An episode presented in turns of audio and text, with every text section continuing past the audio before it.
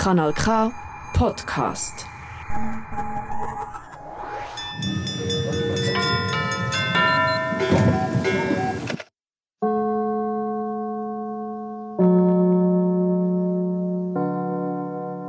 Das ist der Odeon Talk. Willkommen am Äther und unter den Kopfhörer. Mein Name ist Pascal Nater, ich bin Podcaster und Kabarettist. Und ich habe am letzten Mittwoch im Kulturhaus Odeon Bruck den Osteopath und Künstler Simon Siedler aus Oberflachs begrüßen. Leider sind die ersten drei Minuten der Aufnahme nicht gelaufen und darum erzähle ich jetzt kurz nach, was wir dann besprochen haben und dann steigen wir ein mit der Aufnahme. Der Simon Siedler ist regelmäßiger Gast im Odeon, nämlich beim veganen Mittagstisch, was es da gibt. Er hat aber auch erwähnt, dass er sich trotzdem manchmal am Abend freut, das eine oder andere tierische Eiweiß zu sich zu nehmen.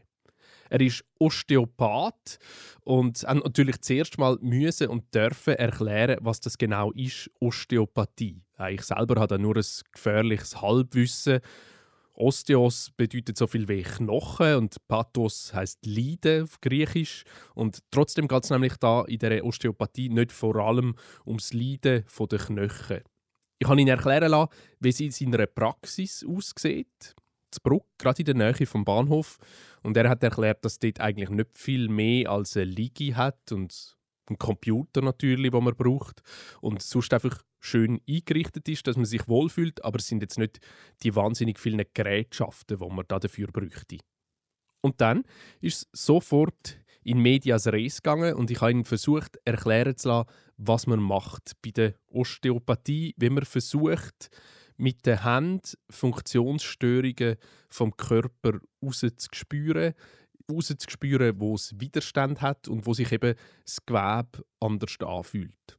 Der Simon Siedler ist also gerade dabei zu beschreiben, wenn er mit der Hand an einer Stelle von einem Körper einen Impuls gibt und wie er versucht, den Widerstand, der zurückkommt, zu analysieren.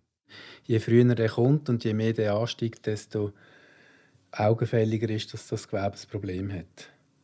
Oder du kannst dir auch vorstellen, wenn du ein Bäumchen hast für aussen, dann bewegt sich das im Wind. Und wenn du das aber abschneidest und einen Pfosten daraus machst, dann wird der starr. Der ganz anderes Bewegungsverhalten. Und so probierst du herauszuspüren, wo ist das Gewebe lebendig und wo ist das, hat das eine Vitalität verloren oder wo hat das äh, seine Fähigkeiten eingebüßt. Und äh, ja, häufig spüren Patienten nichts eigentlich oder haben das Gefühl, ja, was, das können sie jetzt mit den Händen spüren. Ja, das ist schon so, aber ich meine, wenn ein Buchhalter über meine Zahlen schaut von der Buchhaltung, sieht er auch gerade, wo der Bock drin liegt und ich habe keinen Plan davon, oder? Also es ist ja wie, jeder hat seine Fähigkeiten. Und, und Osteopathie, also das mit dem Gewebe, das kann man üben und lernen. Darum ist es eine Ausbildung wie jede andere auch. Also es ist nicht eine spezielle Begabung oder irgendwie etwas ganz Verrücktes, sondern das ist ein Job, den man lernen kann und wo man einfach, wenn man den ganzen Tag jongliert, dann kann man es eigentlich und wenn man den ganzen Tag äh, etwas anderes kocht, dann kann man eigentlich kochen. Mhm. Und du hast einfach wahnsinnig lang und wahnsinnig oft irgendwo die Hand drauf gelegt. Ja, zwangsläufig. Also schon aus der Physio, in der Physioschule, Physioausbildung schon, ist das halt äh, ja, das tägliche Brot, dass du von morgen bis am Abend Patienten also dort nicht immer manuell natürlich, aber auch das ist ein grosser Teil. Also es kommt darauf an, wo man sich dann dort bewegt, ob man dort mehr Trainingstherapie will oder die Atmungsphysiotherapie, dort hat es zum Teil schon noch auch mehr mit Maschinen oder mit Geräten Zugang, aber sonst ist das Manuelle schon ein wichtiger Zugang. Ja. Und eben, du gibst einen Impuls und du dann die Antwort eigentlich vom Gewebe analysieren. Es ist also nicht so, dass das Gewebe, äh, wo jetzt sagen wir eine Krankheit hat oder nicht so funktioniert, wie es sollte, permanent umschwingen und melden, ich bin krank oder bei mir ist der Fehler, sondern es ist ein Impuls, den du gibst. Das stimmt. Also es ist eine, Verformung. Also ich meine, wir können das gerade mal machen, wenn ihr euch alle am Ohrenläppchen zieht. Oder wenn man wenn man da leicht am Ohrenläppchen zieht, dann ist am Anfang hat man, also kann man viel bewegen, aber man hat wenig Spannung, oder? Also man kann sehr gut den Ring u und ab bewegen, jetzt steht aber kaum Spannung. Und irgendwann, wenn man weitergeht, dann kommt plötzlich eben der J-förmige Anstieg, der schnelle Anstieg von dieser Spannung und den beurteilt man dann wie wie schnell kommt der und wie früh. Also wie, wie steil ist der und wie schnell kommt er, so ich sagen, ja. Das war jetzt ein schönes Bild in dem Saal, wenn man sich das vorstellt unter dem Kopfhörer. Ganz viele Menschen, die sich mehrheitlich am rechten Ohrläppchen gezogen haben. Was aber schwierig ist, ist sich vorzustellen, eben, wenn ich jetzt da am, am Ohrläppchen ziehe, gibt das einen Impuls an der Antwort, aber nicht nur beim Ohrläppchen. Das ist wahnsinnig schwierig, um sich das vorzustellen, wenn man das nicht kennt.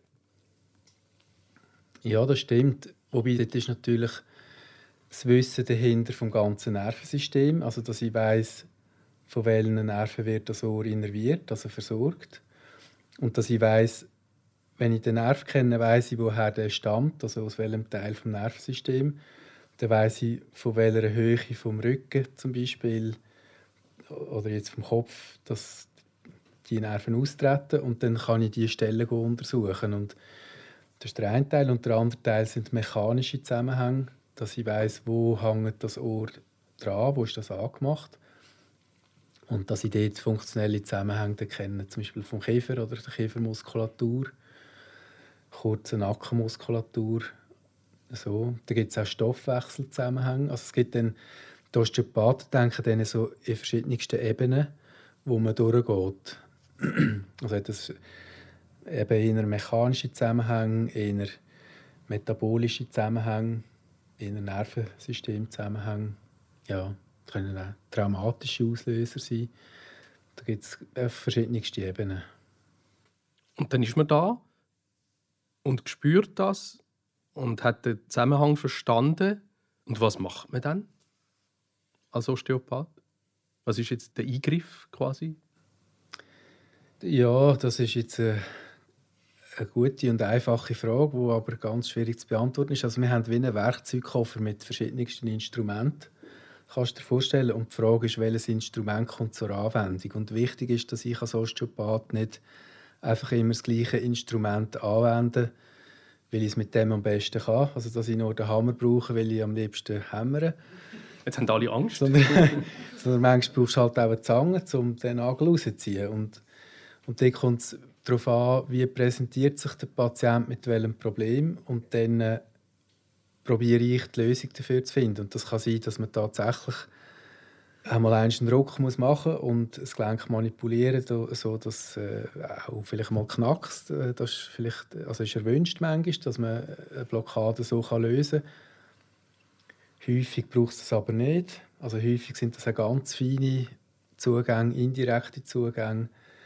Manchmal sind das Zugänge, wo der Patient muss dagegen spannen muss oder wo man ein, ein Organ mobilisiert, also beweglich macht. Da gibt ja, man unterscheidet grob direkte und indirekte Techniken. Direkt heißt gegen den Widerstand arbeiten. Das ist wie eine Schublade beim Tisch, wenn man die, wenn die klemmt, kann man sie entweder zuschlitzen, dann ist es direkt, oder man kann sie nochmal auftun, dann ist es indirekt, um das zu entklemmen. Und man tut so die Selbstheilungskraft vom Körper anregen mit all den verschiedenen Techniken, die man hat. Ja, genau. Kann man sich das so vorstellen. Wobei ja. die Selbstheilungskraft wieder recht abstrakt ist. Da ist extrem. Äh, also das ist ja auch für mich wie ein Wunder. Also es ist ja, solange wir leben, verfaulen wir nicht. Oder? Also es gibt da irgendwelche Barrieren zwischen meinem Gedärm und meinem Körper, wo, wo macht, dass die Bakterien und, und die Viren und all das Mikromilieu, dass ich nicht aufgefressen werde. Und das ist, das ist Gesundheit. Also solange ich dort kann, oder ein Teil von der Gesundheit, ich, ich bin in der Ganzheit und, und alle Prozesse sind intakt in dem Sinn. Wenn wir so, so ein schönes System sind mit so vielen Bakterien und Funktionen, die ein Teil davon sind und immer zum Besten funktionieren, was ist denn die Motivation vom Körper, nicht gut zu funktionieren oder sich zu stauen oder eine Störung zu machen? Ja, das hat vielleicht gar keine Funktion. Vielleicht, ist es einfach, vielleicht passiert es einfach durch unseren Lebensstil oder durch gewisse Lebenssituationen, dass, ähm, dass irgendwo auch eine Störung eintritt. Also sagen wir Bewegungsmangel ist ein klassisches Beispiel, wo man dann weiß, wenn man zu wenig Bewegung hat, dann äh, nehmen Gelenke Schaden, Muskeln auch, Herzkreislauf auch. Also Psyche auch, ganz viele Systeme nehmen den Schaden. Jetzt als ganz einfaches Beispiel. Und ich glaube schon, also so die Selbstfürsorge oder die Selbstsorge, dass man zu sich selber schaut und äh, ja, macht, dass es einem gut geht und dass man gut lebt, dass äh, die, den, den Auftrag hat man selber und so kann man sich auch schauen, ein Stück weit. Und wie, wie wir aber ganz genau in die, in die jetzt wollte ich sagen Wundheilungsprozess, aber du hast ja gesagt Selbstheilungsprozess eingreifen, äh, was aber das eine Teil ist vom anderen, das kann ich so auch nicht sagen letztlich. Also was, wenn ich dich berühre und eine Bewegung mache von einem eingeschränkten Gelenk, dann probiere ich einfach, dass das nachher geschmeidig ist. Also kannst sagen, wie wenn das Gaskabel zuerst nicht gängig ist, dann bewegst du das nachher und wenn es wieder gängig ist und sauber läuft, dann machst du die Erfahrung, dass das Auto nachher wieder rund läuft oder dass dem Patient wieder gut geht. Aber wie der Körper denn das selber regelt, ich kann nicht die Molekülbewegungen und die Zellmechanismen jetzt spezifisch ähm, beeinflussen. Aber ich meine, sagen wir, wenn jetzt du eine Wunde, du hast, du hast einen Sturz, du hast eine Wunde, dann gehst du zum Doktor, der kann dir einfach zwei Sachen machen oder drei. Also das eine ist, er kann die Wunde reinigen. Das ist eine Bedingung, dass er es heilen kann. Und das Zweite ist, er tut die Wundränder zusammenführen, indem er es klebt oder näht. Und nachher ähm, regelt der Körper das dann selber, wie das wieder zusammenwächst. Und klar, dort weiß man jetzt einiges, die Kaskade von dieser Wundheilung kennt man und man weiß, wie das abläuft. Aber ähm, der Doktor kann die Zellen auch nicht dirigieren in dem Sinne. Er kann einfach schauen, dass es keinen Infekt gibt. Und falls, falls dann noch irgendwie Tetanusimpfung oder Antibiotika nötig wäre, könnte er so etwas noch verordnen. Aber der Körper muss es immer selber regeln. Also das ist nichts Osteopathie-spezifisches. Das ist mit allen Therapeuten oder Ärzten, mit dem, mit dem Menschen zu tun haben. Jetzt ist es ja auch unfair mit der Gesundheit. Also ich kann zwar mich viel bewegen und alles so richtig machen, wenn ich es für richtig empfinde oder wie, es mir so gesagt wird, und kann aber irgendwie gleich krank werden. Ja, das stimmt. also, ja, das kann ich auch Blöd angelegt, oder? kann auch die Osteopathie nicht daran verändern. Nein, also ich meine, ich würde sagen, es ist immer multifaktoriell. Und es ist auch die Frage, also ich würde jetzt einfach sagen, Gesundheit ist ein subjektives Empfinden. Ob du jetzt dich als gesund empfindest oder nicht, ähm, das, das ist nichts Objektivierbares. Also, äh, sagen wir, jemand, der unter Umständen äh, Muskelerkrankung hat oder, oder MS. Also ich habe weil ich ja gesehen habe, dass ich so eingetragen wurde, dass ich etwas erzähle über Gesundheit und Osteopathie, habe ich gedacht, ich frage mal meine Patienten und habe einige Patienten mal gefragt, also auch Leute, die chronische Erkrankungen haben, ob sie finden, dass sie gleich noch gesund sind. Und das ist so, dass also auch eben Patienten mit schwerwiegenden Erkrankungen finden, doch, ich kann immer wieder gesund sein, obwohl die Grunderkrankung immer rum ist. Das ist eigentlich noch verrückt. Ja, aber ich meine, wenn ich jetzt mit dir rede, weiß ich ja nicht, ob ich, vielleicht habe ich jetzt gerade einen Tumor, der am wachsen ist. Und ich weiß es nicht, aber ich fühle mich gesund. Also es ist, es ist einfach, und die Frage ist immer, wenn, also sagen wir, äh, James Morrison oder, oder so, ist der gesund? Ist jemand, der blind auf die Welt kommt, ist der gesund oder nicht? Der wird sagen, ja, logisch bin ich gesund. Äh, oder jemand, wo, sagen wir, Kontergan-Kinder, die auf die Welt gekommen sind mit fehlenden Extremitäten, können jetzt die gesund sein oder nicht? Und dort ist ja der, wie der Umkehrschluss heikel, wenn man sagt, äh, jemand, der nicht einen intakten Körper hat, ist auch nicht gesund oder nicht lebenswert. Also ich meine, das haben wir auch schon gehabt, die Phase. Es geht nicht nur die eigene Gesundheit, sondern gesund als unglaublich wünschenswertes Attribut äh, wird da ganz viele Sachen vom Alltag übergestülpt. Eben, es gibt gesundes Essen und äh, gesunde Bewegung und so weiter. Und das führt aber nicht alles zwingend zu einer Gesundheit als Zustand. Das ist jetzt also, jetzt fordere ich mich raus. das ist ja, mein Job. Das, also, das, also stimmt, ja, das stimmt natürlich. Also, es steht auch nie geschrieben, dass alle Menschen glücklich sein oder werden glücklich sein. Also, es ist, ich glaube, man kann einfach sein Bestes dazu tun, um zu sagen, ja, ich habe nach bestem Wissen und Gewissen gemacht, dass, ähm, dass ich so gesund lebe. Aber was dann letztlich Gesundheit genau ausmacht, das ist, äh, das ist auch schwierig zu sagen. Also es ist ja nicht nur auf den Körper bezogen, das ist ja dann auch, sind ja seelische Bezüge oder geistige Bezüge. Also ich meine letztlich äh, ja, psychische Gesundheit ist auch wichtig. Und vielleicht tut es jetzt jemandem am Abend besser, ein Bier zu trinken als nicht, oder? Und jetzt kommt der eine und sagt, ja, das Bier ist aber ungesund. Und, aber dieser sagt, ja, nein, mir tut jetzt da gut, ich brauche da, meine Seele braucht jetzt das Bier. Und dann glaube ich, kann das durchaus so sein. Also ich glaube, dort ist einfach schwarz-weiß denken, was ist gesund und was nicht. Das, das glaube ich, gibt es fast nicht, oder? Also Churchill, der sagt, Sport ist Mord und, und raucht seine Zigarren pro Tag und er wird uralt und hat auf seine Art auch eine Gesundheit. Und ja, andere, die sich beim Sport vielleicht auszehren und aber auch nicht ganz glücklich sind dabei oder auch nicht ganz gesund in dem Sinn. Ja. Osteopathie gehört zum Bereich der Alternativmedizin. Was bedeutet das eigentlich für dich? Alternativmedizin? Was es für mich bedeutet? Also es hat verschiedene Ebenen.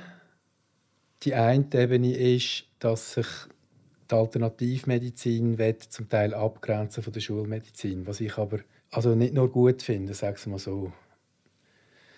Also ich finde zum Beispiel die Schulmedizin extrem wichtig äh, für unsere Versorgungssicherheit in der Bevölkerung. Und ich würde das auch nicht wollen, jetzt total abgrenzen von dem. Aber es ist man hat dann wie das gemacht, dass man so zwei Töpfe gemacht hat und gesagt hat, Schulmedizin mit den Ärzten und mit diesen Berufen, wo sie Verordnungen machen darüber, also das heißt Physiotherapie, Pflege, Ergotherapie, dort müssen sie oder dürfen sie Verordnungen machen, was dann die behandelnden Berufe sollen ausführen sollen. Also es sind wie zudienende Berufe in dem Sinn. Und in der Alternativmedizin äh, das sind einfach alle anderen, die nicht gerade machen können, was sie wollen, aber einen grösseren Handlungsspielraum haben. Und, ähm, und so gesehen bedeutet es mir sehr viel. Aber ich finde es auch trotzdem wichtig, dass man sehr verantwortlich handelt. Oder? Also das heißt nicht, wenn man jetzt in dem Alternativkuchen angesiedelt ist, einfach vom System her, dass man kann pfuschen und machen, wie man will. Und darum ist ja, ich meine, wenn man dann äh, auf der Liste, es gibt so, so Register, wo erfasst wird, welche Methoden das übernommen werden von der Krankenkasse. Da gibt es, ich weiß nicht wie viel, x mögliche Methoden, was übernommen wird von der Krankenkasse. Und dort ist dann eben die Osteopathie auch dabei, aber ich ein Osteopath hat, also der heutige Standard ist ein Master of Science wo wirklich ein guter oder ein, ein studierter Abschluss ist.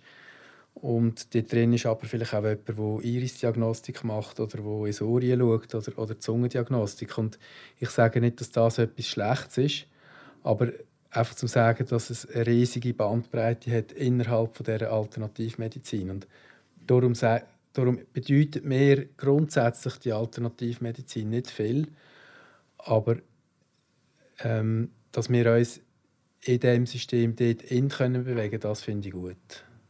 Weil es uns eine Möglichkeit gibt, selber viel zu entscheiden und uns auch viel Zeit zu nehmen.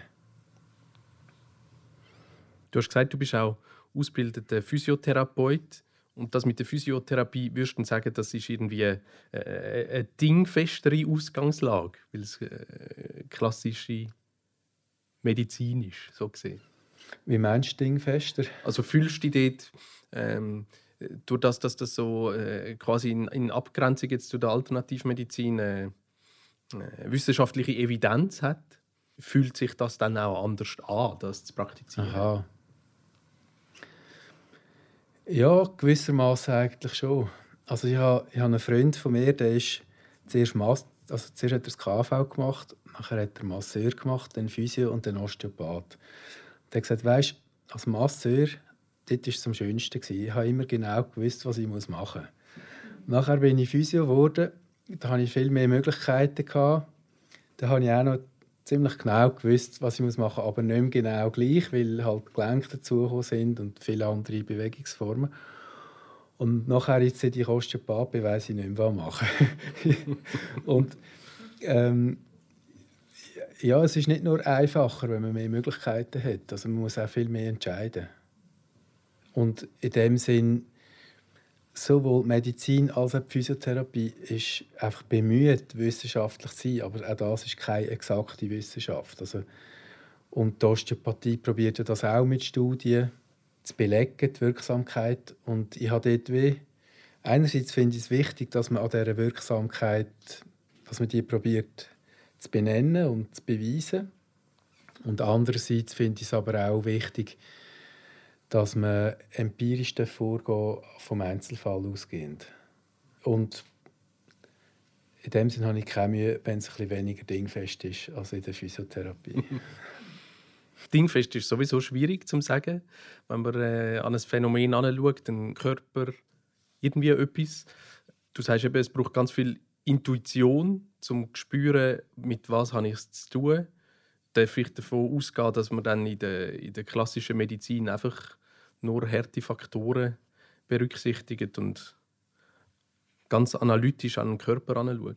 Ja, das, das ist überhaupt nicht so. Also ja, Intuition, da bin ich überzeugt, dass das extrem wichtig ist.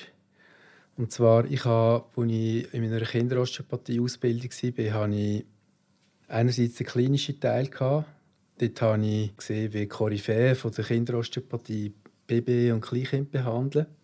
Und das andere war so der universitäre Teil, wo ich musste Fälle beschreiben wo ich musste Studien lesen und kritisch bewerten Und in dem universitären Teil musste ich immer ganz rational begründen, warum mache ich jetzt was und ich habe aber gesehen, dass die Koryphäe von der Kinderosteopathie, wenn ich dann die gefragt habe, dann habe ich gedacht, ja, sag mir du jetzt, warum du ganz genau was gemacht hast.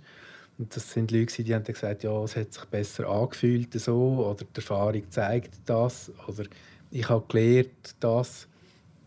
Und habe gemerkt, dass die ihre Entscheidungen völlig anders begründen, als was man von uns verlangt hat im Studium. Und der, der Spalt, der Gap, der hat mich ja, in dem Sinn habe ich das Gefühl, es ist wie unehrlich. Es ist nicht, also wir, wir lehren in der Ausbildung nicht da, wie wir es nachher wirklich machen.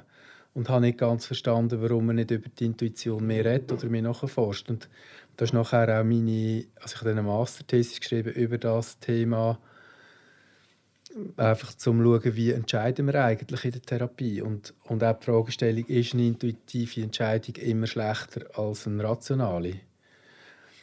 Und das andere, wo ich sage, es stimmt nicht, das ist einfach wegen der Medizin, dass die nur auf, aufgrund von harten Fakten basierend arbeiten. Das, das stimmt nicht. Also auch die tun zum Teil durchaus intuitiv entscheiden. Aber sie haben zum Teil so wie Handlungsmuster, die mehr vorgegeben sind. Aber auch sie haben Heuristiken, also so wie Faustregeln, die sie zum Teil anwenden, die sich einfach bewähren, wo sie wissen, dass das lohnt sich so zu machen. Ich meine, irgendwann haben sie einfach gemerkt, dass es sich lohnt, die Hände waschen, dass die Patienten nicht sterben nach der Operation. Also das sind so Schritte, wo, wo irgendwann gekommen sind, oder? Auch im Alltag, wenn ich irgendetwas entscheide, sagen wir, ich bin an der Bar und ich werde gefragt, was ich möchte trinken, kommt meine Entscheidung irgendwie zustande. Es wird wahrscheinlich verschiedene Anteile haben, was alles einfließt in die Entscheidungsfindung. Ja. Vielleicht habe ich ein Bauchgefühl richtig alkoholfreies Bier, weil es wahrscheinlich noch schlau ist vor einem Talk. Ähm, gesellschaftliche Erwartung wäre vielleicht gescheiter ein Bier mit Alkohol. Die Erfahrung sagt, Flüssigkeit zu sich nehmen vor einem nervösen Moment ist auch gar nicht gut. Und wie auch immer, dass ich entschieden habe, wahrscheinlich werde ich nachher meine Entscheidung rationalisieren. Also ich werde wahrscheinlich im Nachhinein dann die Entscheidung, die ich getroffen habe, irgendwie für mich begründen, so dass ich mich damit gut fühle. Ja, Weil ich muss ja jetzt irgendwie auch damit leben. ja, das stimmt. Die rein intuitive Entscheidung und die rein rationale treffen wir gar nicht so häufig an, oder? Also rein rational treffen wir extrem selten an, würde ich sagen, weil es sich einfach nicht bewährt. Also wenn du noch lange musst überlegen, ob du auf der Straße sollst wenn das Auto kommt und wenn du die Geschwindigkeit vom Auto und den Winkel berechnest und wo du stehst und wie lange deine Beschleunigung braucht, bis du auf dem Trottoir bist, du bist schon lange überfahren. Also das, manchmal musst du einfach handeln und zwar intuitiv oder instinktiv sogar. Ähm, und dort meinte ich, dass man, äh, also man weiß auch von Untersuchungen, dass die Menschen, die sich nicht auf ihr Bauchgefühl mehr können verlassen wegen zum Beispiel Hirndefekt oder so, dass die signifikant schlechtere Entscheidungen treffen. Ja. Wir haben jetzt einmal von Intuition und einmal von Bauchgefühl geredet. Wieso glaubst du, redet man eigentlich vom Bauchgefühl? Ist das wirklich im Bauch? Ja, also der, der Körper, Körperbühne spielt tatsächlich eine große Rolle in der Intuition auch. Also man weiß, dass wenn du dir eine schwierige Situation vorstellst, also man, wenn ich dir jetzt irgendeine schwierige Situation erzähle, irgend von einem Tod von einem nahestehenden Mensch von dir und wie der Mensch gestorben ist, und wenn ich das genug lang mache und genug detailreich, und ich messe deinen Hautwiderstand, dann sieht man, dass du reagierst. Also, du kommst ein trockenes Maul über, schwitzige Hände, minder Durchblutung, deine Bauchorgane verändern sich in der, in der Durchblutung. Und so gesehen nimmt man an, dass der Körper so wie eine Bühne ist, wo, wo das Hirn quasi eine Emotion reingibt, den Körper. Es gibt eine Veränderung von dem Körperzustand, wo du nachher wieder wahrnimmst und wo du eine andere Intuition daraus herausnimmst. Also man hat das untersucht also mit, mit Probanden, mit Studenten bei Glücksspielen. Man hat ihnen so Stapel gegeben mit Karten. Die haben immer Karten umkehren. Also ich muss vielleicht so noch sagen, die haben von einer die haben wie ein Casino aufgebaut bei diesem Versuch und haben denen Geld gegeben und haben gesagt, du hast jetzt Geld, du musst einfach, dein Auftrag ist, möglichst lang, möglichst viel Geld zu haben. Und dann hat man diesen vier Stapel her mit Karten und die haben immer müssen umkehren und jede Karte hat entweder sofort den Gewinn oder sofort den Verlust gezeigt. Und dann, äh, was sie nicht gewusst haben, sind, dass zwei von diesen Stapel riskantere Karten hatten und zwei sind moderater gewesen. Also die haben nicht so hohe Gewinne aber auch nicht so hohe Verluste. Und zwei Stapel, die haben einfach wahnsinnig hohe Gewinne aber auch wahnsinnig hohe Verluste. Und dann hat man denen eben den Hautwiderstand gemessen und man hat dann gesehen, dass bevor sie erkannt haben, dass es zwei Stapel hat, die riskanter sind, hat ihr Körper sie schon lange gewarnt vorher. Also hat ihnen immer, wenn sie dann zu dem Stapel von der riskanten Karte gegriffen haben, hat es einen Ausschlag vom Hautwiderstand, wo eigentlich der Körper wie als Bühne hat sie warnen, macht das nicht. Und sie haben dann mit der Zeit intuitiv die zwei Stapel weggelassen, also haben die keine Karte genommen, aber haben nicht können begründen, warum. Und erst nachher, mit der Zeit, haben sie dann gecheckt, aha, das sind die mit höheren Verlust. Und da gibt es recht viele Untersuchungen dazu, wo man eben schon kann sagen kann, der Körper spielt mit eine Rolle, aber woher das Gut-Feeling oder eben der, kann ich auch nicht so ganz sicher sagen. Du hast jetzt vorher gesagt, Bauch auch, weil ganz viele Organe natürlich da die Heime sind, oder? Ja. Also, ja, macht ein bisschen Sinn. Genau, und weil natürlich vom, von diesen Organen auch ganz viele Nerven ins Hirn gehen. Also viel mehr, oder wenn man die Nerven anschaut, die werden dann häufig beschrieben auch vom, das ist traditionell, auch wenn man es so beschrieben hat, vom Kopf Richtung Bauch. Also wie wenn die Regungsleitung dann in die Richtung ging, aber wenn man die untersucht, sieht man, dass 99% der Informationen vom Bauch in den Kopf gehen und nicht umgekehrt. Also der Bauch ist autonom, funktioniert eigentlich weitgehend autonom und wir nehmen einfach ganz viel wahr aus dem Bereich raus. Also du hast einen Beruf, wo es ganz viel um den Körper geht. Du betätigst dich aber auch sehr, sehr sportlich, immer schon. Ja, nicht immer gleich, aber ja, jetzt gerade habe ich wieder eine Phase, wo ich, wo ich recht viel Sport mache, ja, weil es mir aber einfach auch gut tut, weil es neue Bewegungen sind. Ja, ich meine, da kann man sich schon fragen, eben, was ist gesund letztendlich? Also, wenn ich jetzt zum Beispiel gehe, klettern im Moment oder bouldern und nachher äh, habe ich vielleicht mal offene Finger oder, oder komme Schwielen über oder das Gelenk ist geschwollen, dann kann man sagen, ja, es ist ganz offensichtlich nicht gesund. Und äh, gleichzeitig tut es mir aber auch gut. Und darum eben schwarz-weiß finde ich das schwierig. Ja. Früher hast du fast schon professionell Volleyball betrieben. Junioren-Nationalmannschaft, ja, hast du gesagt? das stimmt. Also professionell würde ich es weglassen. Aber ich habe sehr viel, das viel Zeit verbracht. Ja, viel Zeit ja. verbracht in der Turnhalle, ja, das stimmt. Ist schon immer klar gewesen, dass es dann auch so ein Beruf mit dem Körper wird? Hat das mit dem Sportmachen zu tun gehabt, vielleicht? Nein, überhaupt nicht. Ursprünglich habe ich, weil, äh, oder habe ich mich auseinandergesetzt mit dem Kunstweg, also Kunstgewerbeschule, habe ich eigentlich machen und habe dann aber ja, es hat verschiedene Gründe gegeben. Einerseits hatte ich zu wenig Talent, glaube ich. Andererseits ist mir aber auch so ein bisschen abgeraten davon, diesen Weg einzuschlagen. Dann wollte ich Fotograf werden.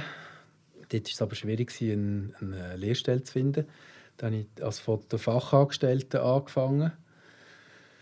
Und habe dann, äh, ja, die, die Lehre habe ich dann geschmissen nach etwa drei, vier Monaten. Das hat überhaupt nicht funktioniert mit meiner Lehrmeisterin zusammen. Und äh, nachher hatte ich vor allem Freude am Sport. Als es um die Berufswahl ist, habe ich drei Viertel ernst und ein Viertel nicht ernst habe ich gesagt, ich will Coiffeur werden. Einfach, weil ich denke, ich habe dann viel, ich habe eine geregelte Arbeitszeit und kann dann einfach, bin nicht so gefordert in der Schule und habe ganz viel Zeit zum Sport machen. Und meine Mutter hat das aber gar nicht gut gefunden. Und äh, dann habe ich gesagt, also, dann mache ich halt Masseur. Und da in dieser Zeit ist dann gerade die Physiotherapie-Schule Gins nach aufgegangen. Und hat gesagt, also mindestens bewerben tust du dich dort. Und das habe ich dann gemacht. Also einfach zum sagen, also ich meine, ich bin extrem froh um das, was meine Mutter da gesagt hat, aber ich selber, für mich ist nicht auf die Frage, ob mir das immer klar war, dass ich etwas mit dem Körper mache. Nein, also gut, Haar gehören ja auch nicht dazu. Aber Bei den einen schon, ja. ja also, Aber sozusagen ist die Entscheidung damals kontraintuitiv gewesen. Also die Mutter hat da gesagt, mach's. Sie hat mich einfach unterstützt, sie hat mir geholfen, den Weg zu suchen in der Intuition. Ich meine, nachher bin ich ja extrem froh gewesen. Ich habe mir es glaube ich, einfach auch nicht zugetraut. Ich habe dort wie mir hat es eigentlich gelangt, an die Diplommittelschule zu gehen fünfmal zu trainieren pro Woche, äh, meine Stunden zu minimieren, dass ich möglichst wenig Schule habe, dass ich möglichst äh, lang schlafen kann und so, ja. Und der Rest war mir eigentlich egal gewesen dann, ja. Mit der Gestaltung und der Kunst ist aber doch noch etwas geworden.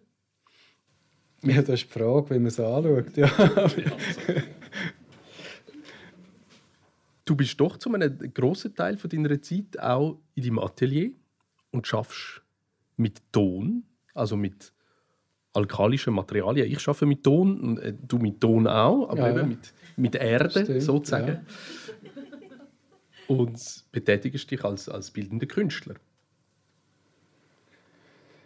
Ja, jein. Also eben, also jein wegen Künstler ich, würde dort einfach, ich bin jetzt extrem vorsichtig, was ist tatsächlich Kunst und was ist, wo ist was zu verorten. Aber, und letztlich denke ich, ich bin nicht im klassischen Sinn oder im ganz eigentlichen Sinn ein Künstler, weil mir schlichtweg auch die entsprechende Ausbildung fehlt. Also ich habe, ich habe weder äh, Kunst äh, noch studiert, noch irgendwie weiterführende Kurs gemacht. Das ist ich habe, ich habe schon Kurs gemacht, vieles aber auch autodidaktisch erworben. Und ähm, ich betätige mich als Kreativen und ja, vielleicht auch Künstlerische so. Aber als Künstler würde ich ein Fragezeichen machen hinter dran. Ja. ja. vielleicht ist es tatsächlich nicht immer einfach, ja, als äh, die Berufsbezeichnung Künstlerin, Künstler. Aber du erschaffst aus relativ wenig etwas Neues. Das ist wirklich ein Kreationsprozess. Ja, das stimmt. Damit man sich vorstellen kann, kannst du erzählen, an was du am Schaffen bist oder an was du zuletzt geschafft hast? Wie fühlt sich das an? Wie sieht das aus? Ja. Und wie schaffst du mit Erde? Also ich kann, ich kann erzählen, was ich zuletzt gemacht habe. Das ist, ähm, zuletzt habe ich Figuren gemacht, die etwa 1,20 Meter lang sind. Aus Ton. Also das ist, wenn man sich das vorstellt, ist das wirklich sehr lang. Und das bedeutet auch, das ist sehr schwer. Das sind menschliche Figuren, die ich dann aufgehängt habe letztendlich. Und jetzt, weil die fliegen, kannst du die nie aufstellen dann zum Machen. Also du kannst die nicht in ein Gerüst tun und einfach immer rundherum äh, formen. Sondern du musst dir überlegen, wie mache ich das, dass jeder Quadratzentimeter von dem Körper kannst modellieren Und da habe ich die liegend müssen formen äh, am Stück. Und dann kannst du dir vorstellen, wenn jetzt, also das sind Flügende gewesen, wenn jetzt die zum Beispiel die Arme so abgespreizt haben, dann habe ich die, wenn ich jetzt die Figur dann auf die linke Seite gelegt habe, habe ich den linken Arm abschneiden und dann vorne, hinten und rechts bearbeiten. Und dann habe ich ihn zum Beispiel auf den Rücken gelegt und dann den linken Arm wieder hergemacht. Und wenn er aber vielleicht das Bein noch gebogen hatte, habe ich das zuerst noch müssen abschneiden und so weiter. Also das war immer ein Prozess. Gewesen. Und die ganze Figur habe ich erst am Schluss gesehen, wo sie gehangen ist. Also ich habe sie immer, weil ich habe, für zum Brennen habe ich sie immer wieder müssen auch nochmal verschneiden, weil ich nicht so einen grossen Brennofen habe. Also ich habe zum Beispiel das Becken müssen abtrennen und, und es hat wirklich wie eine Leichenschau ausgesehen. Also Becken weg, Arm weg und noch manchmal auch den Kopf und dann wieder zusammensetzen. Am Schluss nach dem Brennen, genau. Also du hast flügende Figuren erschaffen, die erst beim Aufhängen wirklich ins Fliegen kommen. Ja, genau. Die hast, die, du, du hast sie vorher nie können flügend gesehen. Weil, und du musst dir auch vorstellen, das sind etwa ja, vielleicht 25 Kilo Ton oder so. Also es ist auch noch relativ schwer, dann die zum Drehen, da ist mir manchmal wieder einen runtergefallen. Oder das habe ich manchmal geflucht. Und, und das Atelier hat auch entsprechend ausgesehen, mit Staub am Boden, Staub auf der Türfalle, am, ja, an der Scheibe, am Radiator, überall. Hat einfach Dreck gehabt und, ja, bin jetzt eigentlich darum jetzt auch ein bisschen in einer Pause, wo ich das erste Mal Zeit gebraucht hat zum Putzen und ähm, bin jetzt mal froh, habe ich das hinter mir ehrlich gesagt, weil die Figur habe ich nachher auch aufgehängt in einer Halle, die 13 Meter hoch ist und äh, herausfinden, wie man das mit dem Rollgerüst kann dort raufbringen kann, ohne selber sich zu gefährden oder der, der einem hilft und ja, das ist wirklich sehr herausfordernd. Du erzählst das so schön, wenn man die Widerstände muss überwinden muss, um dort anzukommen, wo man am Anfang denkt. Es ist irgendwie die Idee, ich will flügende Körper haben. So weit, so unlogisch, aber so schön, oder? Ist von Anfang an klar, ich glaube, ich möchte einen flügenden Körper, er wird sich etwa so bewegen und dann schaffst du auf das hin. Also ist, ja. ist quasi eine platonische Idee von einem fliegenden Körper da und du tust dieser Idee nachmodellieren oder entsteht das? Ja, angefangen hat es eben, dass ich, ich bin angefragt wurde an einem Ort, ob ich dort ausstelle. Und als ich den Raum schaue, habe ich das Gefühl gehabt, also zuerst habe ich gedacht, ich bringe Figuren auf so Sockel und würde die so dann ausstellen. Und als ich aber den Raum gesehen habe, hat so einen genialen Innenhof oder so einen, so einen Luftraum gehabt, habe ich das Gefühl gehabt, hey, ich muss unbedingt dort etwas fliegen, sonst ist der Raum so leer. Und da habe ich einfach gewusst, ich wollte und, und da habe ich zwei Möglichkeiten gesehen. Die eine ist, ich mache einen Schwarm von ganz vielen kleinen Figürchen. Oder ich muss einfach richtig gross machen. Aber das Problem ist, sonst wären die Figuren verschwunden. Also wenn ich so ein moderate, kleine, 30 cm grosse, grosse Figuren gemacht habe, dann hat man dort nicht wahrgenommen. Und dann habe ich mich entschieden, gross zu machen, obwohl ich es noch nie gemacht habe. Aber ich hatte einen Ausstellungstermin. Und das hat mich dann, also wirklich, ich habe noch nie keine Ahnung wie man, wie man das technisch machen kann überhaupt. Und das alles für mich selber herausfinden. Und äh, es ist ja eigentlich auch birrenweich, so eine Idee umzusetzen. Ich meine, wenn ich will, einfach, ich könnte ja einfach sagen, ich, ich mache jetzt Schild etwas, wo, wo ich nachher gut verkaufen kann.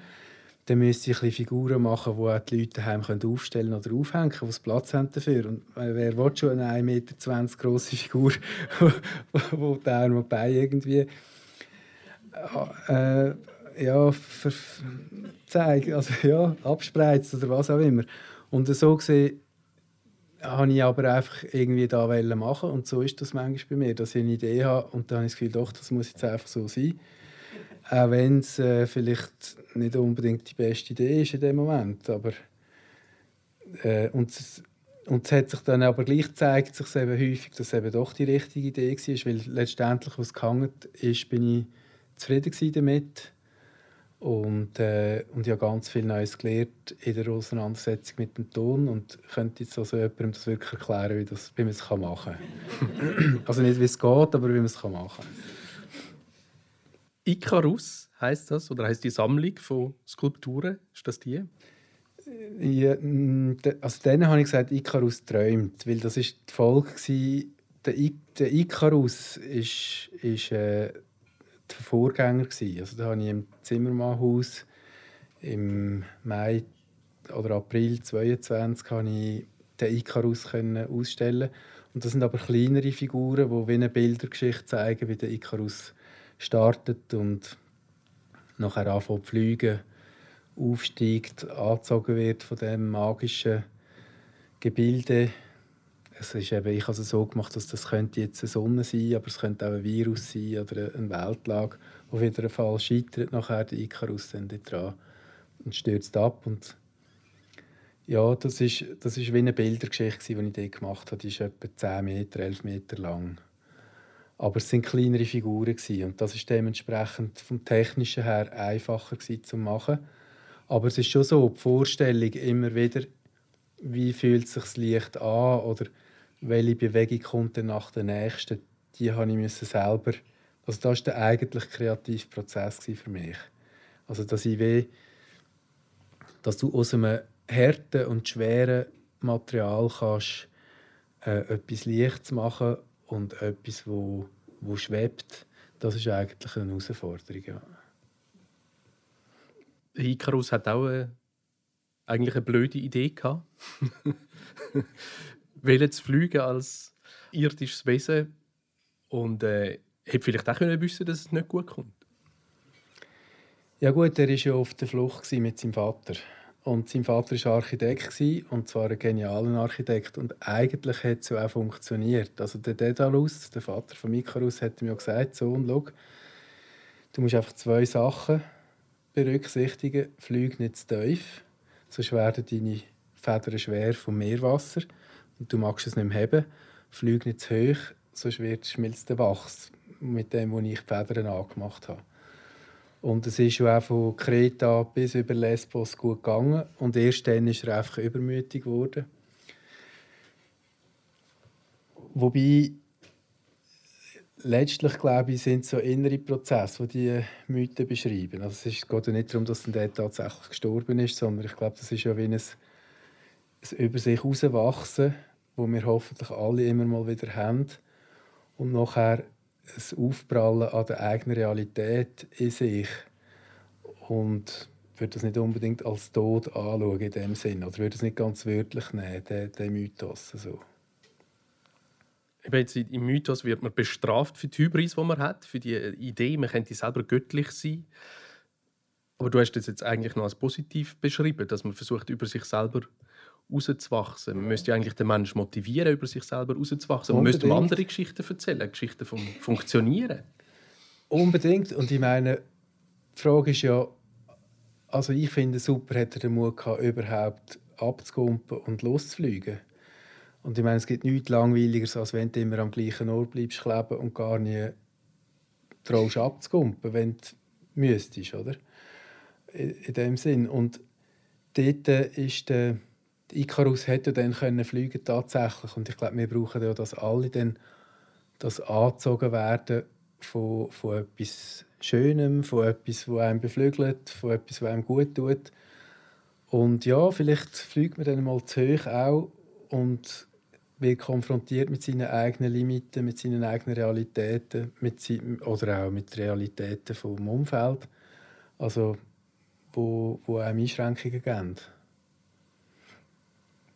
Aber ich finde find das überhaupt nicht nur negativ. Ich finde eigentlich das eine super Geschichte mit dem Icarus. Ja. das ist spannend, dass du sowohl eben im Beruf als Osteopath als auch in der Tätigkeit als Mensch, der mit Ton schafft, mit Körper schaffst. Beim Ton hast du auch einen Widerstand, aber das gibt keinen Impuls zurück, oder? Das gibt eigentlich immer nach. Ja, das kommt auf die Tonbeschaffenheit drauf an. Da gibt es ganz grosse Unterschiede. Und man redet auch dort von einer Plastizität und von einer Elastizität. Hm. Also die Verformbarkeit, aber zum Teil, wenn du Papierfasern drin hast, kommt dann wieder etwas zurück zum Beispiel. Also es kommt darauf an, wie der Ton beschaffen ist, wie viel Schamott der hat. Das sind schon bereits gemalte Tonbestandteile, die, die gebrannt worden sind und wie grob die sind und wie viel das es hat. Und so, ja, es gibt auch verschiedene Unterteilungen, auch von fettem und magerem Ton. Und die sind ganz anders zum Anlängen und ganz anders zum Handeln.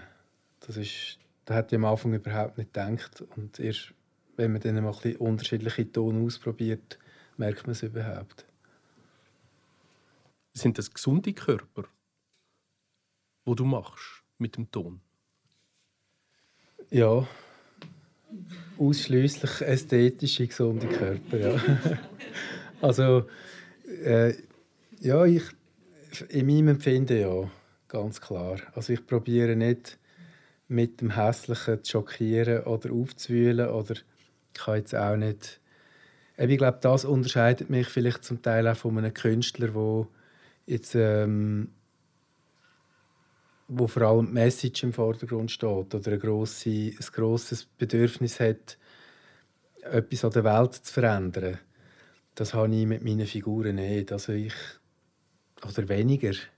Jetzt gerade beim Icarus vielleicht schon noch. Ich meine, dort, der ist entstanden bei mir so in dieser Covid-Zeit, wo, wo ich auch Praxis musste schliessen, wo ich nicht offen haben, also wo es auch existenzielle Fragen waren.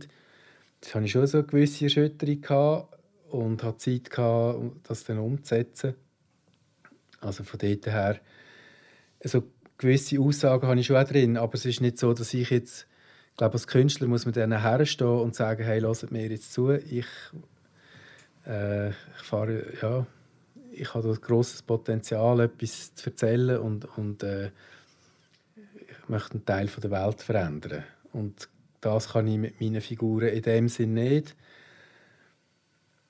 Aber ich finde, dadurch, dass, dass ich so lange daran mache, bis ich sie ästhetisch finde oder bis ich finde, die haben irgendwie etwas Beseeltes, ähm, finde ich, wenn, das haben sie dann auch nach dem Brennen noch.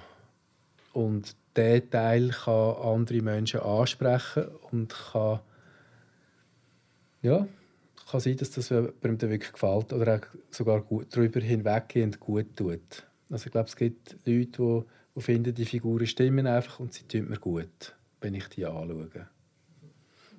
Schön. Ja. Jetzt möchte ich gerne das Gespräch aufmachen und Ihnen und euch im Publikum die Möglichkeit geben, Simon Siedler Fragen zu stellen. Wer hat Fragen, Beobachtungen oder Hinweise? Das ist manchmal gar nicht so einfach, wenn man 50 Minuten zulässt und äh, wild über Themen hinweg wechselt von Federn und Wachs über das Gesundheitssystem bis zu der Wahrnehmung? Also in der Zwischenzeit könntest du mir ja du noch über die Verwandtschaft von Ton und Ton etwas sagen, wenn du das wüsstest. wie, wie, ja, ich habe vorher, wo du gesagt hast, äh, am Schluss, dann kann man es brennen, dann ist es so weit. Und ich habe mich wahnsinnig gefreut über das und habe gedacht, ja, wenn das nur so wäre.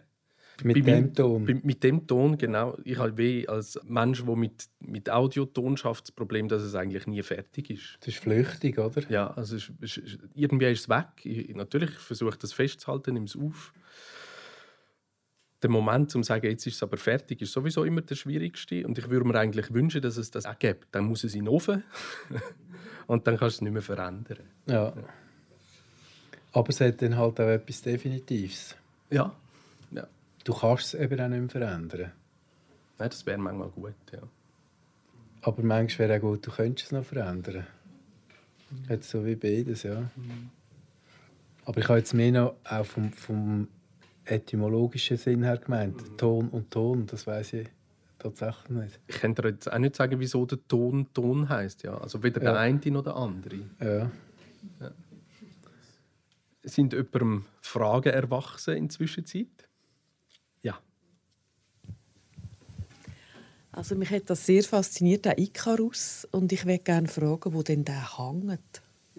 Ob man den darf anschauen darf, einmal neu. Also jetzt gerade ist er in zwei Kunststoffkisten in meinem Atelier unter, unter dem Tisch. Weil äh, 10 Meter, das ist wirklich u lang, oder? Du musst dir vorstellen, ja, ich habe niemanden gefunden oder nie einen Ort gefunden, wo ich den gut aufhängen kann. Leider. Wobei, ehrlich gesagt, macht mir das nicht einmal so viel aus. Also ich habe weh mein Bedürfnis war, dass ich den einmal zeigen darf. Das habe ich können und, und gut ist. Also ich traue dem jetzt nicht hinten an. Einfach, was ich nicht gemacht habe, ist jetzt einzelne Figuren daraus verkaufen. Das hätte ich können, aber das, das wollte ich nicht. Also dort habe ich das Gefühl, die müssen zusammengehören. Ja, da hat es noch einen Herr. Wenn ich in der Homöopathie übertreffe, dann bin ich zuerst am Suchen, vielleicht dann am Finden im besten Fall. Und dann ist eine Arbeit da, die langwierige zum Teil Behandlung. Und zuletzt schließe ich die Arbeit ab. Und du hast aber nicht eine fertige Figur. Und du weißt, jetzt ist alles gut, sondern du lässt den Patienten einfach wieder gehen.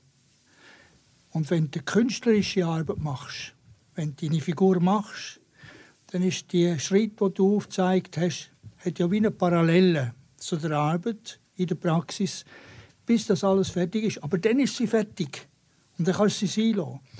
Welches ist befriedigender? Also weder noch, ich kann da keine Rangliste machen. Also wenn jetzt ein Patient glücklich rausläuft und zufrieden ist, dann ist das etwas sehr Schönes, weil es dann ihm gut geht. Und das ist wie eine teilte Freude dann, die einfach auf einer ganz anderen Ebene befriedigend ist. Aber es ist sagen wir jetzt, wenn ich eine Figur mache, dann bin ich einfach immer selber schuld, wenn es nicht gut ist, oder? Oder ich bin immer der, wo, wenn, wenn ich wieder zurückkomme und denke, also es kann sein, dass ich an einer Figur dran bin, dann denke ich, ja, mal, es kommt vielleicht noch gut. Dann mache ich Pause, komme am nächsten Tag wieder. Dann denke ich, leck mir, was habe ich mir da dabei gedacht? Das geht überhaupt nicht.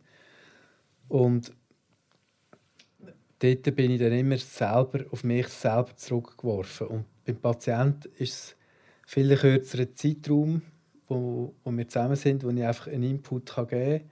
Und ich habe dort meistens so die Haltung, das ist jetzt einfach wie eine, eine Stunde, wo wir jetzt zusammen können verbringen können, wo wie eine geschenkte Stunde ist. Und dort kann etwas passieren, muss aber nicht. Und probieren aber auch mein Bestes zu geben, dass irgendein Impact kann passieren, wo nachher etwas Positives bewirkt. Aber durch, da, durch deinen Lebensstil oder durch da, wie du, durch deine Lebenshaltungen, durch das, was du so machst, beeinflusst du natürlich auch viel noch zusätzlich. Und über da habe ich keine Kontrolle oder keinen Einfluss mehr. Und darum sind es für mich wie verschiedene Freuden, wenn ich so sagen will. Oder verschiedene, ja, finde beides gut kann nicht sagen, welches das besser ist. Manchmal finde ich es noch schön, dass der Ton nicht redet. Der Ton also der, mit dem kann ich einfach machen, unbeschwert, was ich will. Und wenn es mir nicht gefällt, kann ich auch wieder zusammenstampfen.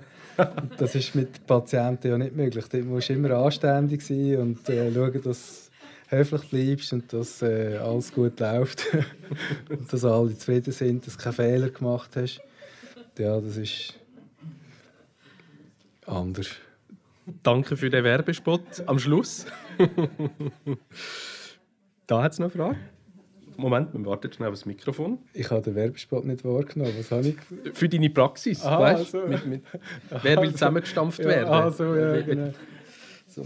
Ähm, wir würden noch mal schnell etwas bunden. Es geht um die Wahrnehmung. Ähm, ich gehört, du kletterst gerne und dann habe ich so irgendwie mitbekommen, es kann manchmal Schweile geben oder, oder auch ähm, vielleicht aufgeschürfte Fingerbeere. Äh, wie vereinbart sich das? Hat es einen Einfluss, wenn man äh, so äh, Hornhaut an den Fingerbeeren bekommt? Weil wenn man ja glaub, äh, osteopathisch schafft, hat es wirklich einen Einfluss. Also man muss ja sehr fein spüren behindert denn so eine gewisse Hornhaut ich arbeiten? Oder ist, also ich stelle mir das einfach so vor. Gar nicht, Nein, also das funktioniert nicht. trotzdem. Es geht also, viel besser. Okay. Nein, meine, das ist eine gute Frage. Das Tasten ist ja häufig so, dass man nicht mit dem Fingerbeere über die Haut reinfährt, sondern häufig hat man den Kontakt, haltet man dann mit der Fingerbeere auf der Haut und sinkt dann in in die Unterhaut und auf die Faszie und so.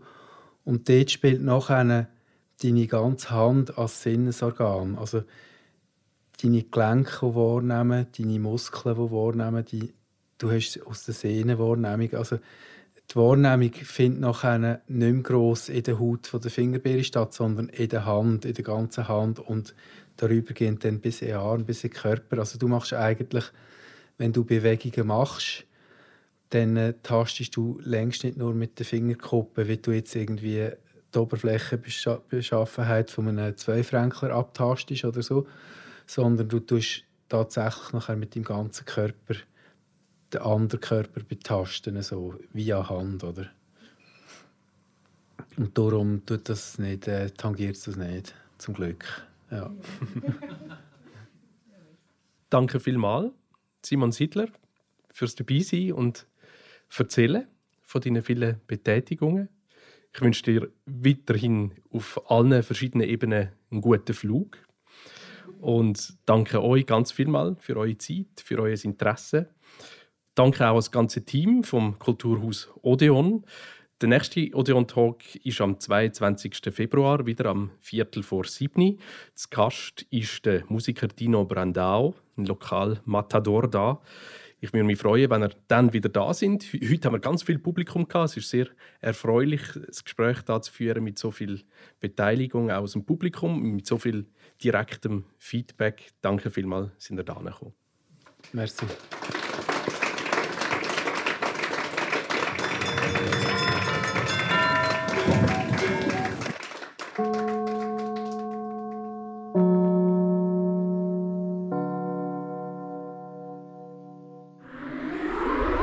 Das ist ein Kanal K Podcast Jederzeit zum Nachhören auf kanalk.ch oder auf deinem Podcast App.